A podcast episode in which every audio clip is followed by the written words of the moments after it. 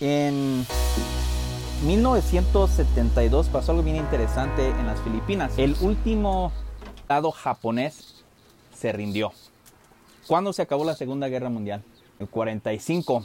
Este hombre llamado Hiro Onoda peleó por veintitantos años. No había recibido las buenas noticias de que la guerra había terminado. Y porque es que como buen soldado japonés, él creía que el emperador era un dios y que la guerra era una misión sagrada.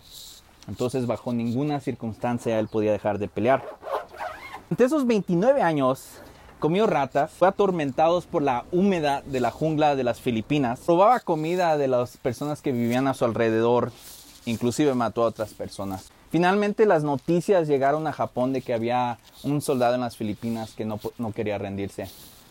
Y la única forma que pudieron hacer que, eh, que Hiro se rindiera es cuando fue su comandante 29 años después y le dijo, la guerra ha terminado. Fue recibido en Japón con mucha honra y, y pompo. Pero ¿por qué te digo esto? Porque las buenas noticias de Jesús es que Él triunfó y Él es el rey verdadero de absolutamente todo. La guerra que teníamos nosotros contra Dios en nuestra rebelión ha terminado. Las buenas noticias es que no necesitamos tratar de agradar a Dios por medio, de nuestros méritos, de nuestros ídolos, de lo que creemos. Esa guerra, ese peso ha terminado. Y durante esta breve charla o prédica, me gustaría que pienses en una cosa. Creo que la mayoría de nosotros aquí en algún momento hemos decidido seguir a Jesús y aceptar salvación por medio de Él. Y eso es parte del Evangelio. Pero como vamos a ver hoy por medio de Hechos 28, 23, la salvación es más que simplemente agarrar un boleto de que me voy al cielo y ya no me voy al infierno. Las buenas noticias es que hoy tenemos un mejor rey que jamás podríamos imaginarnos. Entendiendo esto, podemos descansar, dejar de buscar falsos reyes, falsos salvadores en la política, en la religión, en la belleza, en el poder, en el trabajo, en lo que tengo y en lo que no tengo. Entonces vamos a entrar hoy a cerrar el libro de Hechos en Hechos 28, versículo 23. Padre, pedimos que, nos transformes ah, por medio de tu palabra, ah, por medio de tu Hijo, por medio de tu Espíritu Santo, haciendo esto real en nuestras vidas. Transfórmanos para poder ver a Cristo mucho más claramente y a la luz de eso vivir una vida que muestre que tú eres nuestro Rey, que eres el digno de toda nuestra alabanza, como Mario dijo, en nombre de Jesús. O sea, ah, recuerden brevemente, ¿no? Cómo ah, se abrió el libro de Hechos, ¿no? Este, Jesús da la misión a sus discípulos, a su iglesia, y que les dice, van a ser mis testigos, ¿en dónde? Jerusalén, Judea, todos sus alrededores y hasta los fines de la tierra. Y hoy se encuentra Pablo en literalmente la frontera de los fines de la tierra. Roma es muy lejos de muchas maneras de Jerusalén, no solamente en distancia en este tiempo, pero también en religión, en ver el gobierno, en ver la vida. Entonces la primera cosa que me gustaría compartir contigo hoy es que Dios cumple su misión. Dios cumple su misión y lo hemos visto en los últimos 28 capítulos. Pregar a los fines de la tierra, sus discípulos, sus seguidores, su iglesia, pasaron por altos y por bajos, por mucho y por poco. Compartieron el Evangelio a unos y a muchos a gentiles y a judíos. Tuvieron gozo y tuvieron tristeza. Tuvieron victoria y tuvieron derrotas. Fueron perseguidos, fueron atacados, pero también tuvieron comunidad y pudieron ver cómo Dios contestaba sus oraciones. También lo que vemos es que cuando Dios cumple su misión, lo hace de maneras inesperadas. En el libro de Hechos 1.8 vemos que le está hablando a 11 de sus discípulos. Pero cuando acaba el libro de Hechos, cuando llega el Evangelio, cuando son testigos de Jesucristo, ya no están yendo de ellos, es Pablo en la frontera de la tierra conocida. Pablo el mismo que había perseguido a la iglesia, que quería extinguirla, ahora es quien está en el centro del poder romano. Entonces Dios cumple su misión a pesar de lo que sentimos de nuestros dolores, nuestras esperanzas, de nuestra salud mental y de nuestra plenitud en todo lo que tenemos. Porque Él está en la misión de plantar el Evangelio y edificar y crecer su iglesia por medio de personas imperfectas y de sus vidas cotidianas. Quiero hablarte brevemente sobre la situación de Pablo en Roma. Pablo está en Roma, ¿no? bajo arresto. La semana pasada vimos que estaba en Atenas en una vacación que no había planeado. No era una vacación, no era una misión. Tampoco, aunque él sabía que tenía que ir a Roma, no creo que se levantó diciendo, voy a ser arrestado, me van a golpear, voy a sufrir. Pero he aquí donde está en Roma. Durante esta jornada de Jerusalén a Roma, el apóstol Pablo Estuvo en las cimas de las cimas de las montañas. Experimentó a Dios de una manera que muchos de nosotros nos gustaría. Experimentó la provisión de Dios, los milagros de Dios. Pero a la vez experimentó las bajas de los valles con Dios también. Fue atacado, fue acosado, fue calumniado, fue rechazado por su propia gente, fue mordido por una víbora, este, fue náufrago en un, barco. Pero en medio de todas estas cosas, Dios proveyó su gracia, usando a paganos, a gentiles, a personas que todavía no creían en Él, para protegerlo. Entonces lo que vemos es una vez más que Dios sigue en misión a pesar de nuestras circunstancias.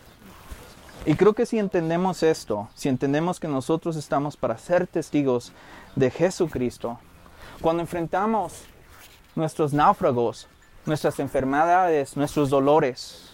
Podemos levantarnos un poco y ver más allá y decir, no me gusta, pero es una oportunidad de mostrar que Jesús es mi rey. El apóstol Pablo lo hizo, ¿no? Sus discípulos lo hicieron. Cuando, lleva a Roma, y cuando llega a Roma, Pablo es, es encadenado, es, no puede salir. Y tal vez me imagino que está tiene miedo, no lo sé. Pero sus prioridades las vemos en el versículo 23. Las prioridades del apóstol Pablo era compartir el Evangelio. ¿Alguien puede leer versículo 23, por favor? Es muy bueno, ¿no? Sí, creo que si nosotros fuéramos Pablo, hubiéramos dicho, denme espacio, necesito unas vacacioncitas, ¿no? Acabo de ser náufrago, tal vez me vayan a matar, es más, ¿por qué no levantan la cooperacha para darle una buena mordida a los romanos para que me salgan? Varias veces los romanos le dijeron, ¿por qué no nos das la mordida y ya, ya te olvidas de esto? Pero la prioridad de Pablo era compartir el Evangelio como Jesús lo había llamado a hacer, en este caso en Roma. La semana pasada vimos que cuando llega a Atenas comparte el Evangelio con gentiles, con paganos, con sus filosofías, Pablo estaba saturado de la Biblia que podía compartir a Cristo sin citar la Biblia a personas que no la conocían. Hoy vemos que su audiencia es diferente. Cuando dice, habiendo fijado un día vinieron, ¿quién vino?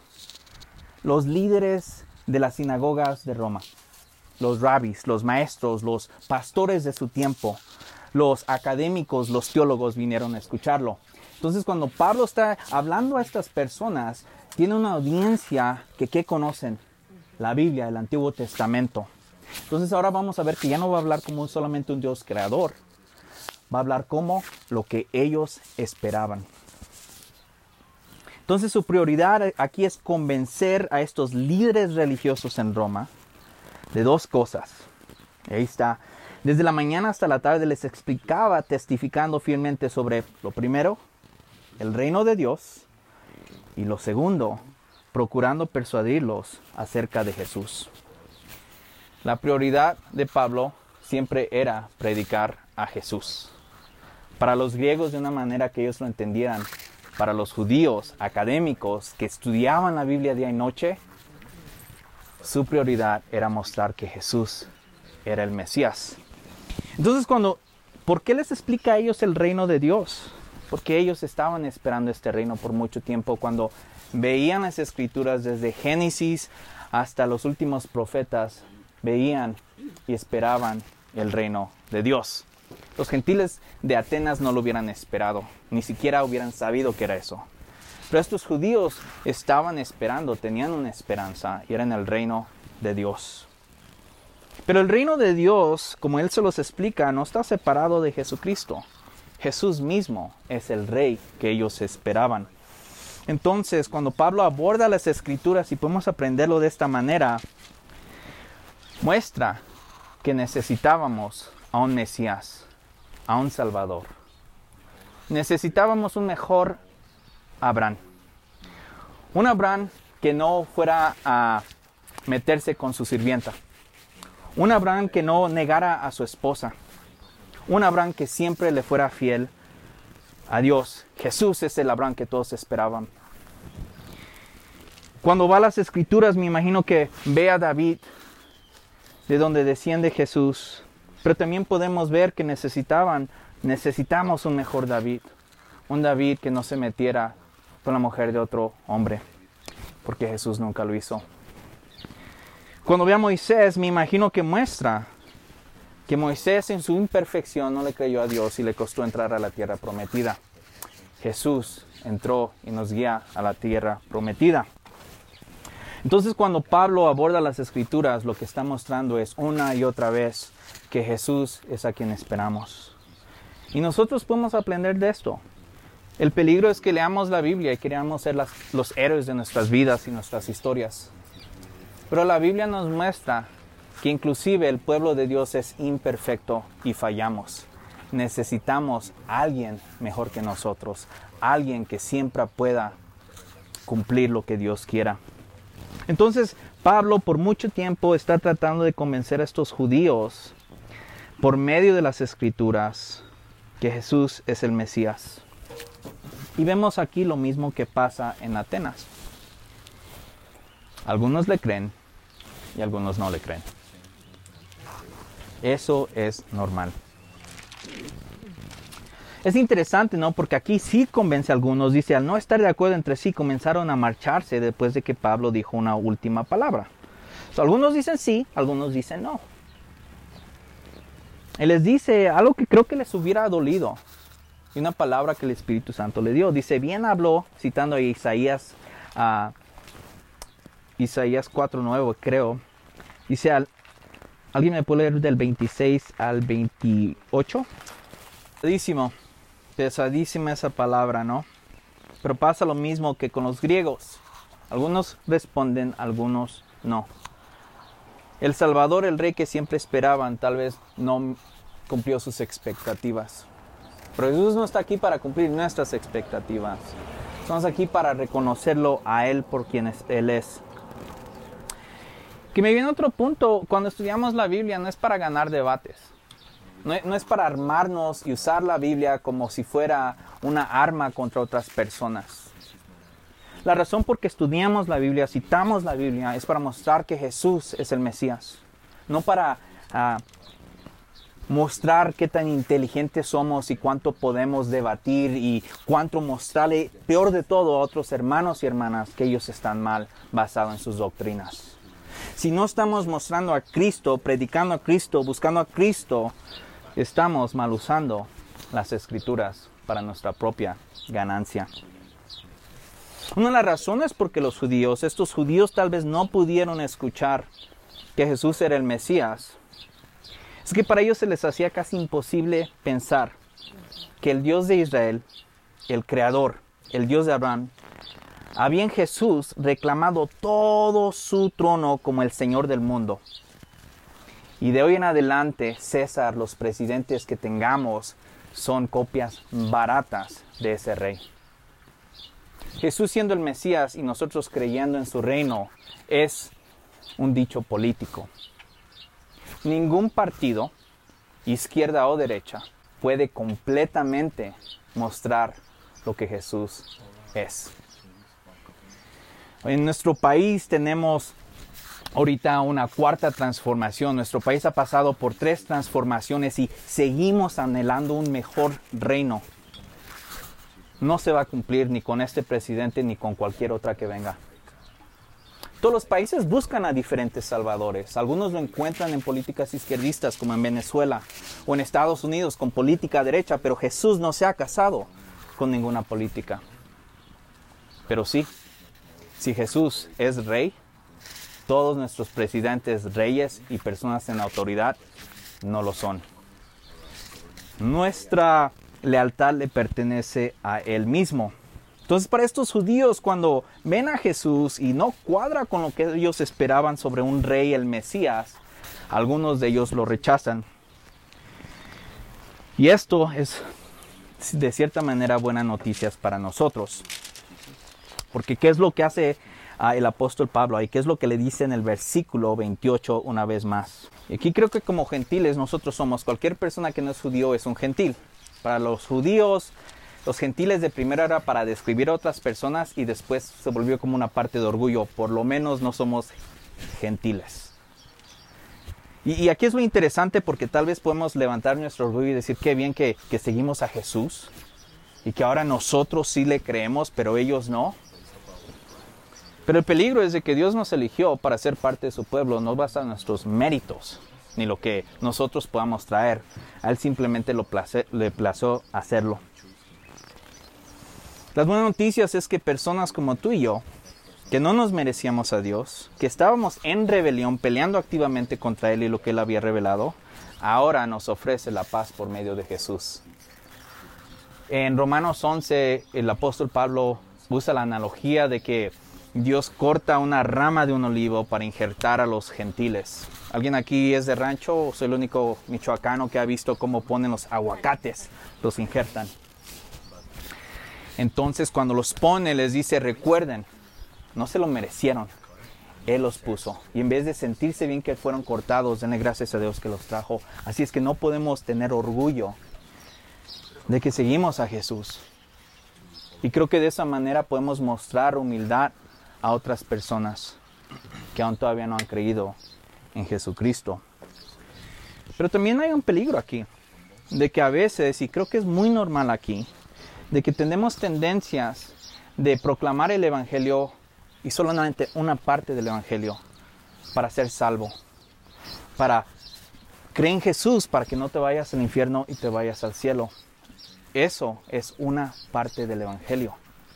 La otra parte es que Jesús es el Mesías.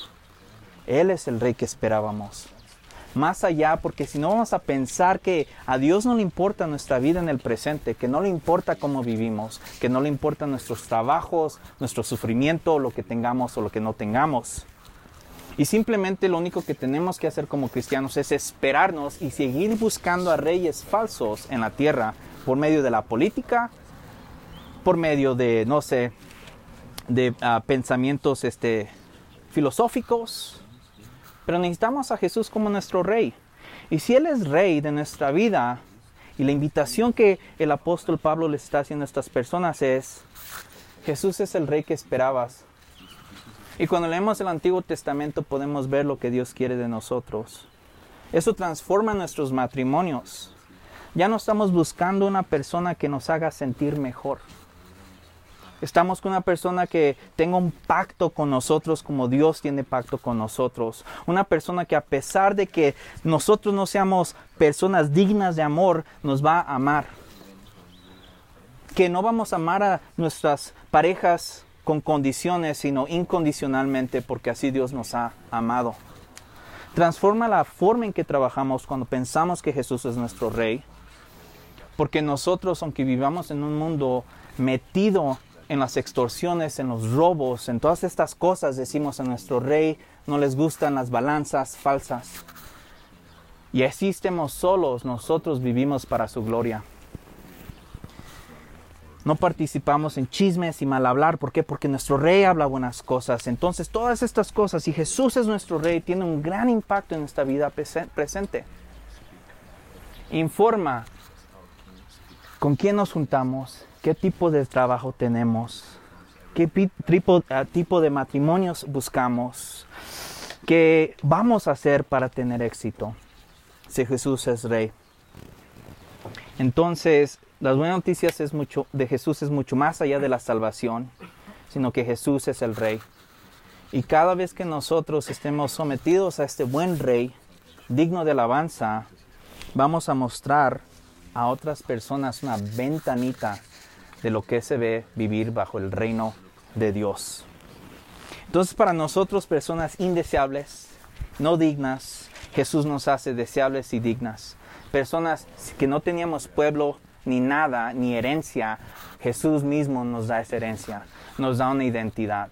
Y podemos dejar de pretender y batallar buscando nuestras identidades en falsos reyes. Y somos invitados a encontrarla solamente en Él. Y creo que si entiendes que Jesús es el rey de tu vida, al igual que el apóstol Pablo, donde quiera que estés, en cualquier día que estés, sea sábado, sea viernes, vas a estar buscando oportunidades de compartirlo. No de una manera religiosa, sino de una manera orgánica. Porque si vamos aquí a China mañana, va a ser obvio que somos mexicanos. A donde quiera que vayamos, nuestra ciudadanía se va a notar. Como cristianos, nuestra ciudadanía bajo el buen reinado de Jesucristo debería demostrarse. Y si no lo hacemos, está bien, hay oportunidad de cambiar nuestra mente y aceptar que no lo hemos hecho y correr a Él una vez más y pedir perdón.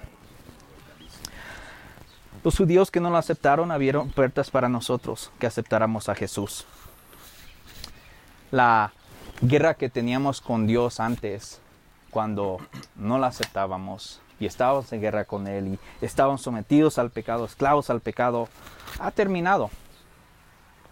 Las buenas noticias es que Jesús triunfó y Él es el Rey verdadero y podemos dejar nuestras armas y podemos dejar de buscar a reyes falsos y podemos comenzar a vivir para Él.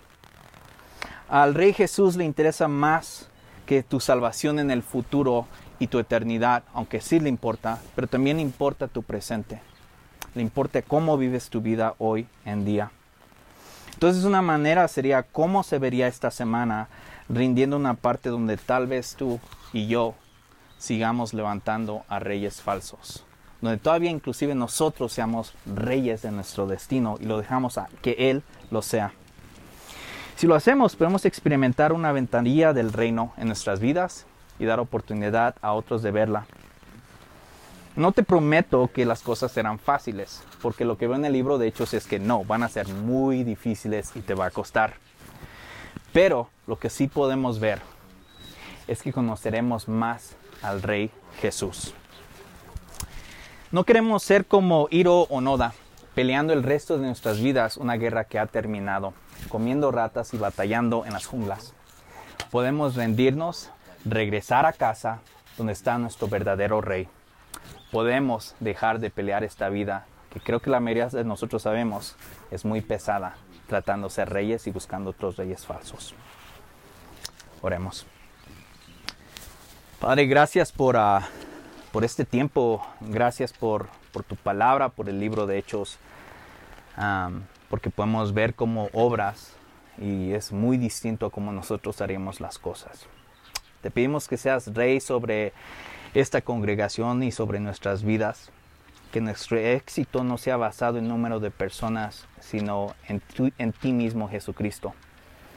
Que podamos compartir a tu Hijo y independientemente si las personas vienen a esta congregación a otra, que tú recibas la gloria, porque tú eres el rey y el único que se lo merece. Perdónanos por las áreas donde hemos estado buscando siendo reyes nosotros mismos, donde hemos esperado simplemente a nuestra salvación futura y no hemos ah, participado contigo ah, de este lado de la eternidad, ah, dejándote entrar a nuestros matrimonios, a nuestros lugares de trabajo o a nuestras amistades. Muéstranos a Cristo en las cosas cotidianas para poder compartirlo en todo momento. Perdónanos por las áreas donde hemos usado la Biblia como una arma para atacar a, nuestros hermanos y hermanas, para lastimar a personas, en vez de persuadir, como dice ahí, buscando a Cristo y explicándolos. y que seas tú el que los convenza, no nuestros argumentos.